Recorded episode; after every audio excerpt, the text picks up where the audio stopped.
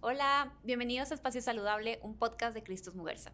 Junto a médicos y especialistas buscamos brindarte la mejor información para el cuidado de tu salud. Yo soy Fernanda Cabrera y el día de hoy hablaremos de un tema de suma importancia para la salud de las mujeres en México, el cáncer de mama. Y para hablar de tratamientos, estadísticas, factores de riesgos, invitamos a la doctora Cristina Salazar, cirujana mastóloga. Hola doctora, ¿cómo estás? Hola, ¿qué tal? Buenas tardes. Muchísimas gracias por esta invitación. No, hombre, al contrario, estamos muy contentos de que estés aquí con nosotros, de que podamos conocerte, podamos platicar contigo y sobre todo compartir la información de valor pues a todas las personas que nos escuchan. Claro, encantada. Muy bien, perfecto. Pues antes de, em, de empezar y meternos de lleno con temas de estadísticas y tratamiento, me gustaría que nos platicaras cosas muy básicas, ¿no? Empezando por qué es el cáncer de mama y si existen tipos de cáncer de mama, qué es lo que lo ocasiona, si nos pudieras ir como metiendo un poquito en este tema. Claro, de hecho es la pregunta más recurrente ¿no? que tienen las pacientes cuando van a la consulta y la verdad es que no hay un factor único que te predisponga o que te haga tener cáncer, ¿no? Son muchos factores de riesgo, algunos se pueden modificar y otros ya no son modificables. ¿Por qué sucede el cáncer? Porque la célula muta o cambia de la célula original y tiene un crecimiento desorganizado, ¿no? Y eso es el cáncer. ¿Por qué factores se ve influenciado? Pues el estilo de vida, la contaminación, la alimentación, factores de riesgo hereditarios, que esto es algo importante de mencionar porque la gente cree, la gran mayoría de las pacientes, que si en su familia no hay nadie que haya tenido cáncer de mama, pues ellas nunca van a tener.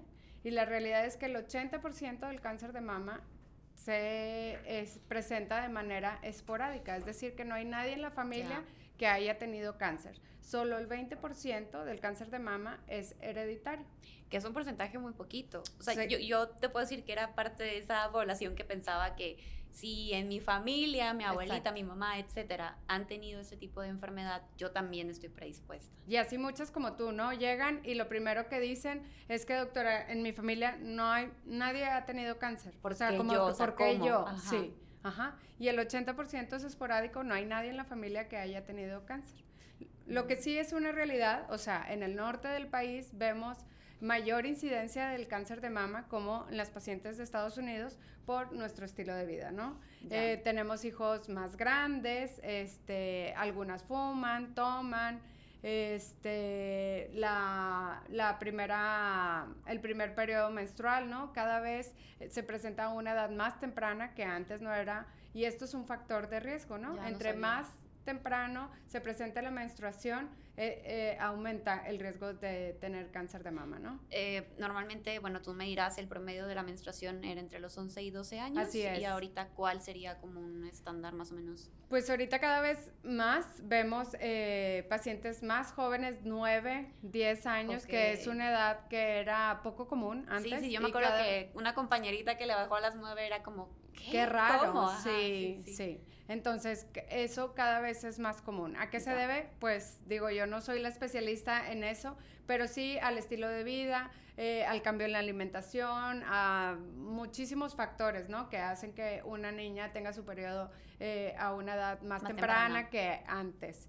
Como te digo, el tener hijos eh, más grandes, que normalmente a los 20 años las mujeres tenían hijos, amamantaban, Ahorita, pues si los tenemos, los tenemos como a los 30, o si no, ya no los tenemos, porque muchas ya no quieren tener hijos, que está bien, yo les digo, todas esas cosas que se pueden modificar, o que a una paciente vaya y diga, pues yo no quiero tener hijos, está perfecto, pero tratar de modificar los otros factores que aumentan el riesgo, es decir, disminuir la ingesta de alcohol, no fumar, hacer ejercicio, o sea, que eso nos ayude, porque el otro panorama también es que hay pacientes, atletas que hacen ejercicio, que comen, que, que comen súper bien, que tuvieron hijos a una edad temprana, que amamantaron y tienen cáncer. Entonces yo les digo a las pacientes, no, no que hagas solo esto te va a proteger o te deja exenta, porque hay otros factores que no podemos modificar, no sé, la contaminación, lo que respiramos, lo que comemos, o sea que esos eh, no los podemos evitar o quitar de cierta manera. Y que afectan. Y que afectan, así es. Ok.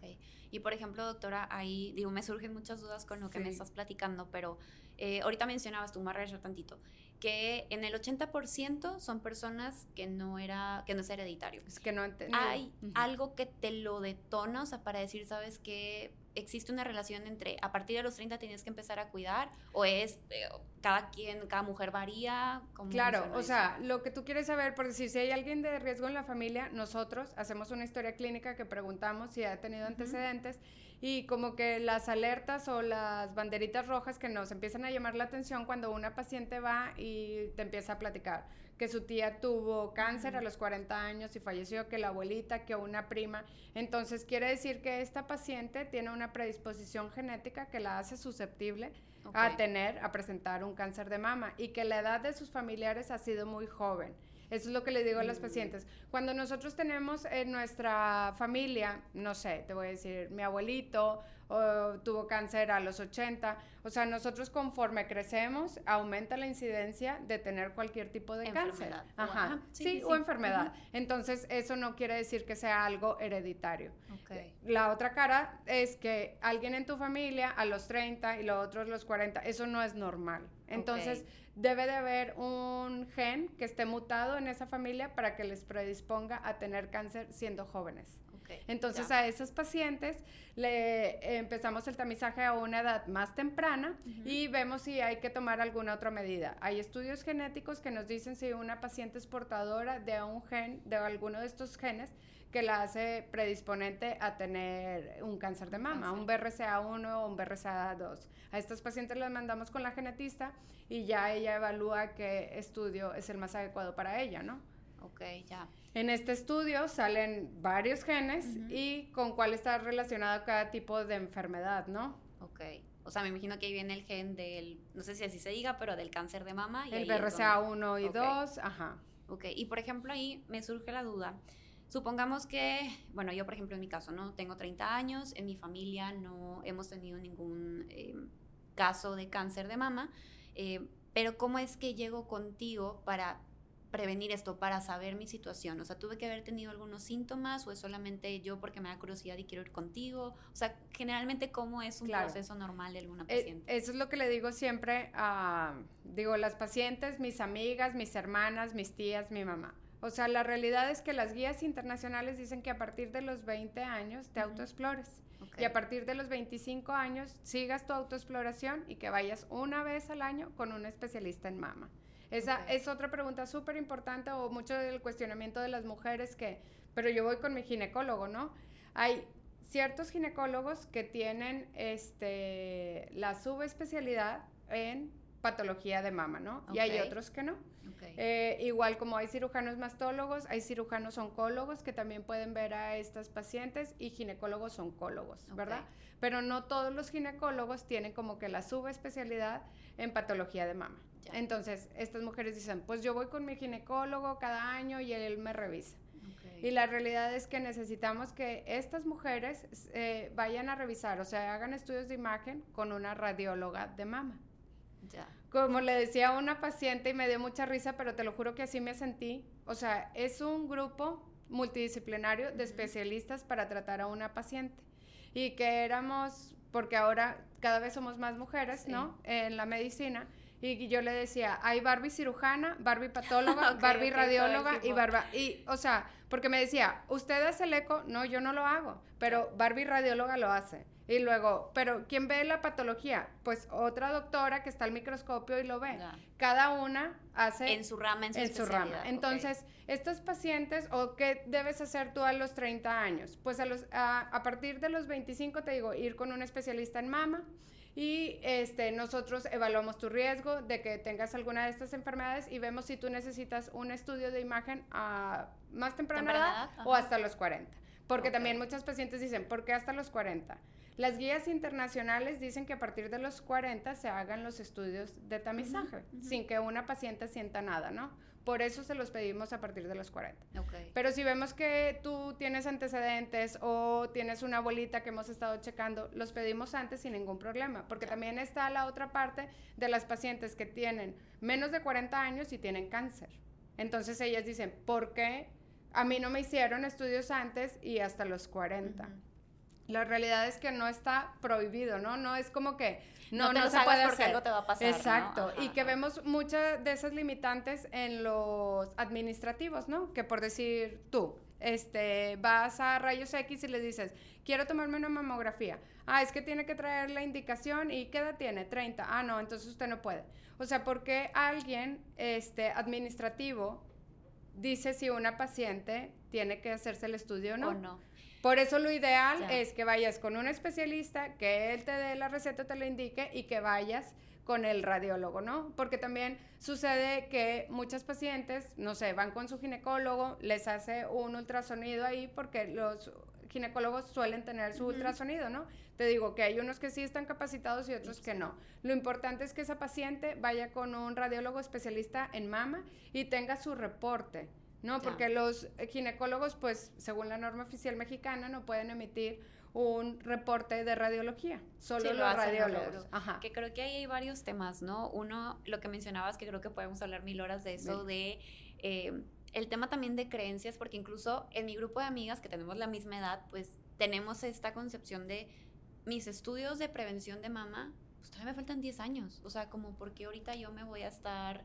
Eh, previniendo, oyendo, atendiendo. Entonces, si eso yo lo pienso a esta edad, pues probablemente personas que hoy en día atienden en los hospitales o en las clínicas, etcétera, también traen esa idea, ¿no? Porque es como la regla o como se vende el servicio, etcétera, ¿no? Es, es parte de también, pues, de este espacio, ¿no? De decir, oye, no tienes que cumplir con cierta edad porque la salud no es una receta de cocina, que eso es lo que muchos doctores me dicen.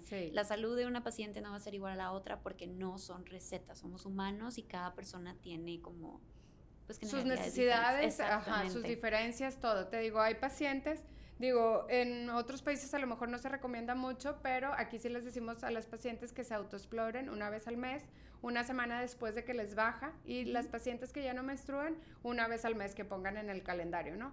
Y ustedes pueden meterse en internet y ver cómo es una autoexploración. Eso te preguntar, para alguien a lo mejor que es joven y que nunca le ha tocado, ¿qué es una autoexploración? ¿De qué consiste? Eh, que nos puedas contar un poquito de eso. Sí, yo siempre les cuento a las pacientes y les platico cómo deben de hacérsela, ¿no? En, te digo, en algunos países no quieren que las pacientes se toquen algo y vayan a consultar, porque luego también yo tengo tías, familiares, muchos que dicen, no, yo no voy, no me hago los estudios porque no me siento nada. O sea, eso es otro error, porque hay lesiones que se pueden diagnosticar de 5 milímetros, que ni tú ni yo las vamos a sentir. Entonces, ese puede ser un cáncer de 5 milímetros. Por eso, el único estudio demostrado que disminuye la mortalidad es la mamografía. Entonces, por eso les decimos a los pacientes, aunque ustedes no se sientan nada, háganse los estudios, porque nosotros podemos ver lesiones muy pequeñitas ahí. Entonces, y las pacientes siempre van con esa justificación a la consulta, ¿no? Doctor, es que a mí no me duele nada, doctor, es que no me siento nada. Pero yo les decía, de hecho, a una chava ahorita en la consulta de 25 años, dice, pero es que a mí me duele. Lo normal es que el cáncer no duela. Por eso las pacientes, yo creo que esa es una, y la otra es que tienen miedo de ir a la consulta que si se detectan ellas una bolita, ay, pues no me duele, entonces no importa, luego voy, luego voy, luego voy. Y que también otra de las realidades es que yo le digo a las pacientes que las mujeres siempre nos dejamos al último. Primero el hijo, primero el esposo, primero aquello, primero el, trabajo, primero, sí. primero miles de cosas y luego al último nosotras. Y que también yo le digo a mis amigas y a todo el mundo, las mujeres gastamos mucho dinero en muchas tonterías eso a decir mi esposo. Es tan cierto. Sí, pero en la salud nos cuesta mucho, ¿no? O sea, y yo les digo a mis amigas, una vez al año, y a todas las pacientes, una vez al año, un estudio de calidad, este, con una radióloga de mama, con aparatos buenos, con todo, o sea, hace la gran diferencia del tratamiento del cáncer de mama. Entonces, eso es súper importante. Yo siempre se lo digo a todas las pacientes y a todo mundo. Acudan a un lugar donde haya una radióloga de mama, que tenemos una gran fortuna, que en Nuevo León tenemos muchas. Hay otros estados de la República que es raro que haya una radióloga de mama. Aquí hay muchas. Vayan a ese lugar y tómense estudios una vez al año con esa radióloga de mama, ¿no? Eso hace la diferencia. Y que aprovechen. De hecho, en Cristos Mujerza existen varias en cada hospital. Entonces pues eso también es una oportunidad, ¿no? y más que, porque aparte es hay ciertos meses en el año en donde estos estudios se promocionan más, entonces están a súper buen precio, entonces así como vamos a las uñas cada 15 días y cada mes, esto es una vez al año y como que ir haciendo el, el ahorrito, ¿no? Sí. Porque aparte ya son estudios que son relativamente económicos, ¿no? Que puedes pagar, o sea, ya no es como, ay, me cuesta 30 mil pesos hacer un Y deja tú eso, hay muchos pacientes, yo les digo, que a lo mejor van, no sé, a otro lugar que está en super promoción y súper barato, pero que no saben quién los interpreta. La calidad. Exacto, y que luego ya gastaron eso y luego llegan a la consulta y están bien feos los estudios, tómeselos mejor aquí en este lugar. Entonces ya gastan doble. Yo siempre les digo, vayan a un lugar que sea de calidad y que haya radiólogos de mama. Y como tú bien lo dices, hay muchos paquetes que se hacen eh, ahora en este mes y muchos meses de la mujer, ¿no? O aprovechen esos. Al año tenemos varias promociones y ya hay paquetes, hacérselo una vez al año. Eso es cierto, pero bueno, fuera del comercial. Sí. Doctora, supongamos que, em, bueno, ya alguien se fue a hacer sus estudios, lamentablemente tiene un diagnóstico positivo. ¿Cuál es el proceso que vive una persona con diagnóstico positivo? Desde con qué médico debe de acudir, hay otros estudios que se tienen que realizar, qué tratamientos existen. Si nos pudieras contar un poquito de, de lo que puede vivir una persona. Claro, eso es un proceso súper largo. Yo les digo a, las pacientes, claro, llegan súper asustadas y angustiadas, pero no es algo que se haga de la noche a la mañana, ¿no? Que ya tengamos todo. Necesitamos muchos estudios para llegar a un diagnóstico correcto, como tú bien lo dices, hay varios tipos. Ninguna paciente es una receta de cocina, depende mucho de la edad de la paciente, del tamaño del tumor, del tipo de tumor de que si ella ya ella ha tenido hijos o no, de que si los desee tener o no, sabes, todas estas cuestiones importan. Cuando una paciente va a un lugar, ya fue a un lugar de calidad, se tomó sus estudios, debajo del reporte siempre viene una clasificación de BIRATS, que es un acrónimo de siglas en inglés que creó el Colegio Americano de Radiología, ¿no? Y es para comunicarnos entre los doctores y ver qué tan sospechosa o no sea una imagen. Y yo les digo a los pacientes, si ustedes las la leen ahí, porque así clarito dice, y si lo buscan en Google también, o sea, BIRAT 0, un estudio incompleto, BIRAT 1, un estudio negativo, BIRAT, entonces, este, a partir del BIRAT 4 se necesita una biopsia. El BIRAT 4 se divide en A, B y C, baja, moderada y alta sospecha de malignidad. A partir del 4 siempre se tiene que hacer una biopsia para llegar al diagnóstico y ponerle nombre a esa bolita que se nos hizo rara por la imagen. Ok. Ok. Ya. Que yo siempre les digo a los pacientes, paso a paso, sé que es muy difícil porque aparte las mujeres somos muy fatalistas, esa es nuestra naturaleza. Preocuparnos, ¿no? Preocuparnos. Como el peor escenario del mundo. Siempre, pero todas las mujeres, yo también. O sea, para mí, y yo les digo, yo trato de ser súper empática porque si yo fuera la paciente que está sentada del otro lado, pues estaría muy angustiada, estaría llorando, estaría claro, todo, ¿no? Entonces, irnos paso a paso, tomar la biopsia de esa lesión, que la patóloga la vea, que nos diga, estas células este, son de cáncer o son de una lesión benigna o son de otra cosa. Entonces, ya le pusimos nombre a esa bolita. Ahora, después del nombre, necesitamos pedirle los apellidos a esa bolita, que son los receptores para saber qué tipo de tratamiento necesita esa paciente. Y luego hay que hacer un estudio de una resonancia magnética nuclear con contraste intravenoso para ver si esa bolita que hay en la mama es solo esa o hay más. Si la paciente quiere conservar su pecho o no. Si lo quiere conservar, que la paciente sepa que necesita recibir radioterapia. O que si se lo quiere retirar y el tumor es pequeño y los ganglios está bien, no necesita la radioterapia. O sea, son muchas cosas. Eh, sí. Por eso yo a veces siento que muchos doctores no les gusta porque son muchos detalles, por así decirlo, que yo les digo a los pacientes, si una mujer vive en Linares y allá no hay radioterapia, tiene que venir aquí. La radioterapia se da por 21 a 28 días, entonces tal vez esa paciente no puede venir todos los días. Entonces ella decide quitarse la mama y no necesita la radioterapia. Que está bien también, yo les digo a todos los pacientes, este, quitarse la mama o no quitársela, reconstruirse, todas las pacientes se pueden reconstruir. Ya ¿Qué sea, es reconstruirse? O sea, volver a formar la mama. Volver a formar la mama con expansores, ah, con implantes, con tejidos del cuerpo, todas lo pueden hacer, ya sea en ese momento o cuando terminen su tratamiento. Lo que juega aquí un papel muy importante y es el principal siempre en todas las pacientes es el recurso económico. Entonces, muchas de estas pacientes no tienen acceso a reconstruirse, pero todas lo pueden hacer. Es una opción, vaya. Sin duda, o sea, lo pueden hacer, solo el recurso económico es el que juega el papel muy importante en que una paciente lo haga o no. Ok, bueno, entonces hasta este punto ya le pusimos apellido y ya empiezas a ver qué tratamiento. Que solo es esa lesión, que se puede conservar la mama, que esa mama necesita radioterapia, que hicimos un estudio en el ganglio, que no necesitamos quitar todos los ganglios, porque hay otro estudio que se hace durante la cirugía que es un ganglio centinela, para saber si este ganglio en la axila tiene enfermedad o no. Es decir, si la, mm. si la enfermedad ya viajó a los ganglios de la axila dependiendo de la etapa de la enfermedad, o sea, si es un tumor muy grande, si hay ganglios axilares y demás, pues se piden más estudios para ver si hay en alguna otra parte del cuerpo, ¿no? Ya. No se pide de entrada a todas las pacientes porque si es un estadio temprano, la probabilidad de que haya metástasis en otra parte del cuerpo pues es muy baja. Entonces no los pedimos de entrada a todas, porque esa es otra de las preguntas de que, doctora, pero a mí no me ha pedido eso.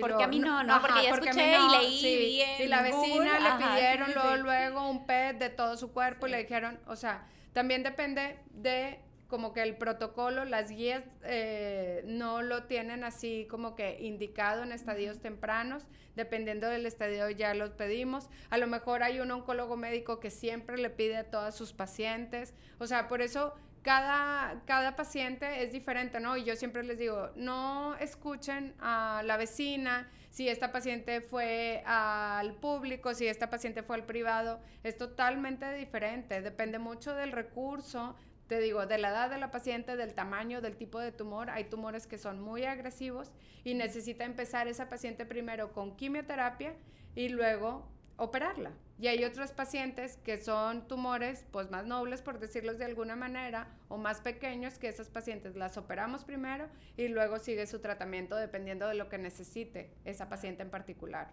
Sí, es lo que tú dices, nadie es igual. Nadie es igual. No podemos comparar eh, mi enfermedad, tu enfermedad, porque a lo mejor pudieran tener cosas en común, sí. pero eh, no es igual, no podemos seguir el mismo tratamiento. Y por ejemplo, y hablando un poquito de estadística, ¿existe algo que tú nos pudieras decir? Si tú estás en una etapa temprana, tu probabilidad de em, mejorar, de tener éxito en ese tratamiento, y si tú estás en una etapa ya avanzada, ¿existe esa estadística? Sí, sí el porcentaje va disminuyendo según la etapa clínica donde esté la paciente. Una etapa cero, que es un carcinoma in situ, que no se ha salido, por así decirlo, del conducto, o una etapa uno tiene 95-99% de probabilidad de éxito, ¿no? No, no, por, no porque no se puede poner el 100, ¿sabes? pero, o sea, y entre más avanzada sea la etapa, pues ese porcentaje va disminuyendo. Es una realidad, por eso yo les digo a los pacientes, entre más temprano lleguen, es decir, esa mujer que se toca una bolita pero tiene miedo de decirle al esposo, al hijo, no quiere preocupar a la familia, entonces deja pasar más tiempo, deja pasar más tiempo, hasta que eso se vuelve más grande y nuestra posibilidad de curarla pues ya disminuyó. Ok, doctora, y por ejemplo, ¿cuáles serían los síntomas? que tenemos, ahorita ya mencionabas, ¿no? Me hago la autoexploración y puedo empezar a detectar a lo mejor ciertas bolitas, pero, por ejemplo, para alguien que se siente bien, dice, ah, pues está la bolita, pero me siento bien, no pasa nada. ¿Existen otros síntomas que sean de alerta para decir, tienes que ir a checarte ya? Claro, y de hecho están en internet, o sea, que haya hundimientos, por eso la autoexploración yo les digo a las pacientes, es importante porque las mujeres o las pacientes son las primeras en sentirse, ¿no? Y ir a consultar por eso. En internet, si ustedes se meten, la autoexploración se debe hacer, como les decía, una semana después de que les baja. Frente al espejo se van a poner, van a ver que sus dos pechos sean del mismo tamaño. Hay veces que las mujeres tienen uno más grande que otro y es una normalidad en ellas, pero muchas me dicen, yo ni me había dado cuenta porque nunca me veo. O, sí, nunca me he observado. Sí, ¿no? Este, ver que los pezones sean iguales, que uno no esté hundido y el otro sí, que hay pacientes que las tienen así, pero que siempre los, los han tenido así. Entonces, cuando van a la consulta, yo le digo, ¿pero ya lo tenía así? Sí, doctora. Toda la vida. Toda la vida lo tenía así. Perfecto. Entonces, eso ya no nos angustia, por así decirlo. Frente al espejo van a ver, van a levantar sus manos al techo y luego las van a bajar. Cuando las levantamos al techo, podemos ver si la piel o algo se retrae, ¿no? Cuando hay una bolita que está dura y nosotros hacemos esa maniobra, la piel se retrae y se jala. Y tú te das cuenta en el espejo. Por eso es importante hacerlo frente al espejo de pie y luego acostadas con el brazo detrás de la cabeza, vamos a revisar la mama contralateral y luego la otra. Puede ser de arriba abajo o de manera circular. Entonces, que haya hundimientos, que de repente el pezón se meta, que salga por el pezón este líquido sanguinolento, café, eso no es normal. Es normal que salga líquido claro, blanquecino, amarillento. Y otra de las cosas que yo les digo a los pacientes, en la autoexploración, cuando ustedes las buscan en internet, a veces dicen que al final de eso presionen el pezón para ver si sale algo. Si ustedes lo presionan, va a salir algo. Lo normal es que salga claro, blanquecino. No sabía eso, ok. Porque luego muchos pacientes están hasta que sale algo y no es necesario. O sea, yo normalmente no lo hago en la consulta y les digo a los pacientes, cuando una mujer va a la consulta y dice, es que mancho mi ropa interior, está manchada de sangre o está café, eso no es normal y ella rojo, es, rojo. Exacto, y ella no estuvo este presionando el pezón para que le saliera, le salió de manera espontánea. Eso inmediatamente hay que ir a consultar, hacerse estudios de imagen para, para ver qué hay, ¿no? Y sí, o sea, sentir la bolita. Hay bolitas este, que nosotros, porque somos especialistas, podemos sentir como que más noblezonas, ¿no? Se moviliza eh, o está dura, está firme al tejido, a la piel, pero pues ya nosotros en nuestra experiencia. Por eso siempre una paciente que se siente una bolita, ya sea una mujer de 25 años o de 45 años, siempre un estudio de imagen para ver las características de esa lesión. Si está muy redondita, muy bonita, pues nos hace sospechar en algo más benigno que maligno. Hay ciertas características radiológicas que nos hacen pensar más en que algo sea maligno o que sea benigno. Ya. Por ejemplo, ahí, doctora, em, me llama la atención ahorita que es lo de las bolitas. Yo me acuerdo que hace ya yo creo que tendría unos 20, 21 años, yo me sentía una bolita en la axila, ¿no? Y mi mamá me acuerdo que me decía, bueno, estate atenta, vamos a checar unos días y si en unos días no baja, entonces claro. pues ya corremos al ginecólogo, ¿no? O al doctor. Sí. Entonces, ¿hay como alguna estadística que tú nos puedas compartir de, oye, si ya pasaron tres semanas y es, ni crece, ni te duele, ni nada, pero pues no está de más checarte, ¿no? O sea... Normalmente las mujeres así muy jóvenes como tú, en ese entonces cuando pasó y que van por esa bolita en la axila, es algo de la piel, ¿no? Son dolorosas, son eh, poros que se obstruyen, demás.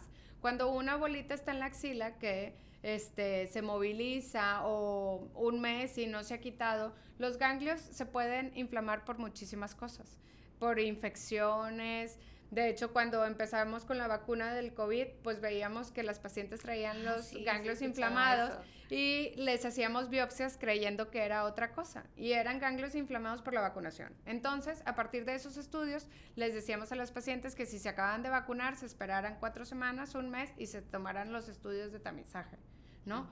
Entonces, Normalmente, si un ganglio, una bolita no desaparece al mes y sigue, pues ya hay que ir a consultar con un especialista. Igual, las bolitas de la axila y de la mama, porque hay eh, cáncer relacionado con la lactancia o con el embarazo, que muchas veces la paciente dice, este, o el ginecólogo o su asesora de lactancia o lo que sea, ah, al rato se te va a quitar es leche, al rato se te va a quitar es leche.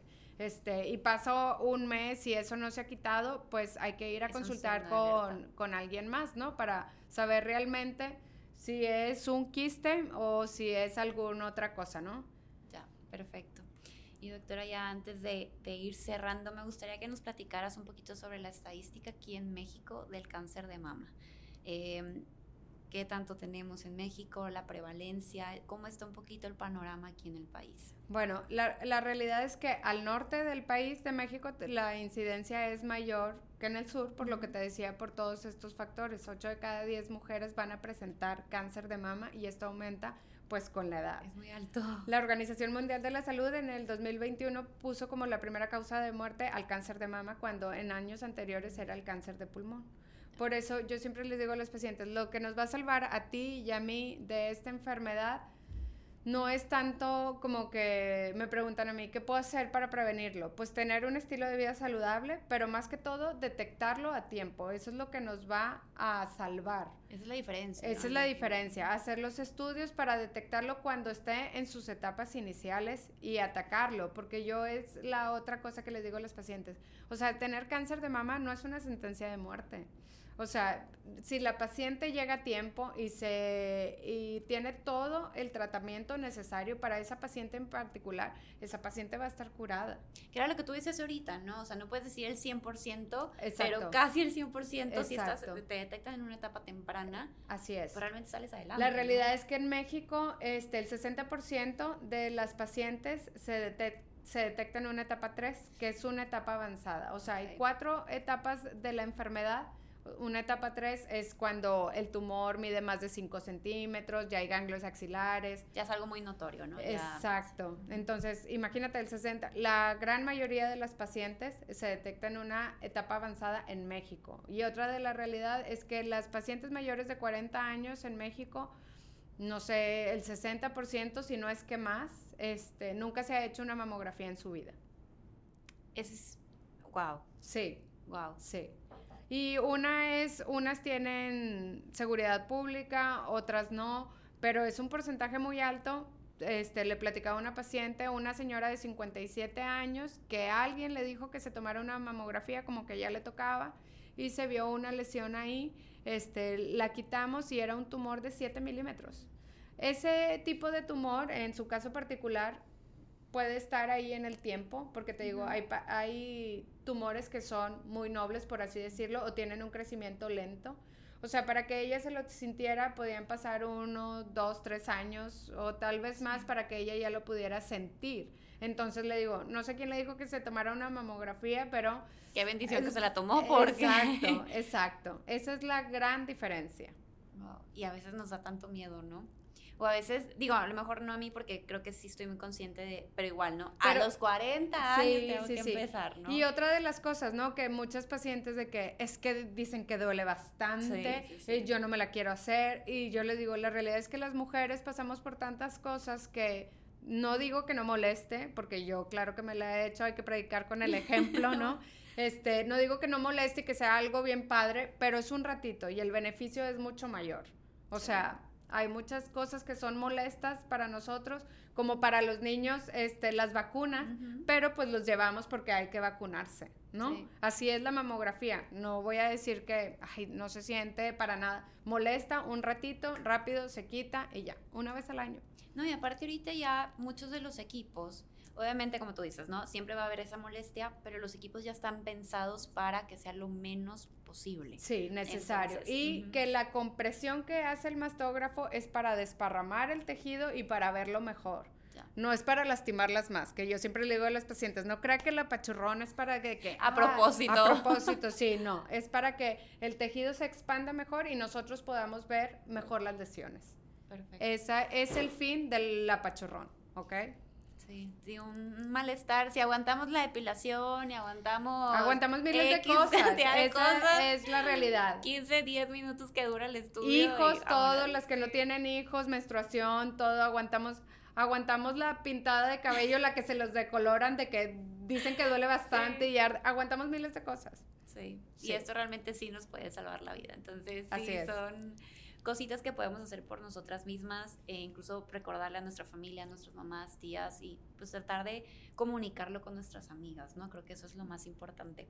Así es. Y doctora, si pudieras darnos tres consejos a todas las mujeres que nos escuchan, ¿qué sería? Hacer ejercicio. Yo siempre les digo, el ejercicio es gratis. O sea, puedes salir a caminar a un parque, no te cuesta, no tienes que estar en el gimnasio más lujoso de la ciudad hacer ejercicio, no tomar, no fumar, este, y comer lo más saludable posible. Eso sería súper importante en todos los seres humanos, en todos de que eh, yo les digo, en vez de invertir en pastillas y cosas, invertir en la comida, en comer cosas saludables, este, y hacer ejercicio. Sí, que son las cosas que platicabas hace rato modificables, ¿no? Las que sí tenemos nosotros como responsabilidad y bueno, tratar de que eso nos ayude a mitigar un poquito las cosas que no, sí, no podemos cambiar. Que no podemos cambiar. Yo sé que a veces este, el calor de la ciudad es demasiado, que nos queremos estacionar lo más cerca posible, pero a lo mejor esas pequeñas cosas, estacionarte lejos, caminar más, subir las escaleras en vez del elevador, pequeños cambios, igual en los hijos, en, en vez de papitas, un pepino, o sea, cosas así que nosotros, pequeñas cosas, las modifiquemos. No digo de que no tomes nada, pero disminuirlo, si puedes evitar fumar, maravilloso, o sea, todas esas cosas. Y una vez al año, estudios de calidad. Por favor, creo que Es, la cerecita del pastel. Así es. Muy bien, doctora, pues muchísimas gracias. Antes de irnos, cuéntanos en dónde te encontramos, dónde consultas, tus redes sociales, por favor. Este, me pueden seguir como doctora Cristina Salazar en Instagram, en Facebook y este, pueden ir a consultar conmigo en el Muguerza Sur en el 608. Muy bien, perfecto. Pues le dejamos todos los datos de la doctora en la descripción del video. Recuerden que si les gusta esta información, compartan, comenten, ayúdanos a que más personas escuchen este contenido. Muchísimas gracias, doctora. A ti, Esperamos tenerte pronto. Muchas gracias. Gracias a todos. Bye. Hasta luego.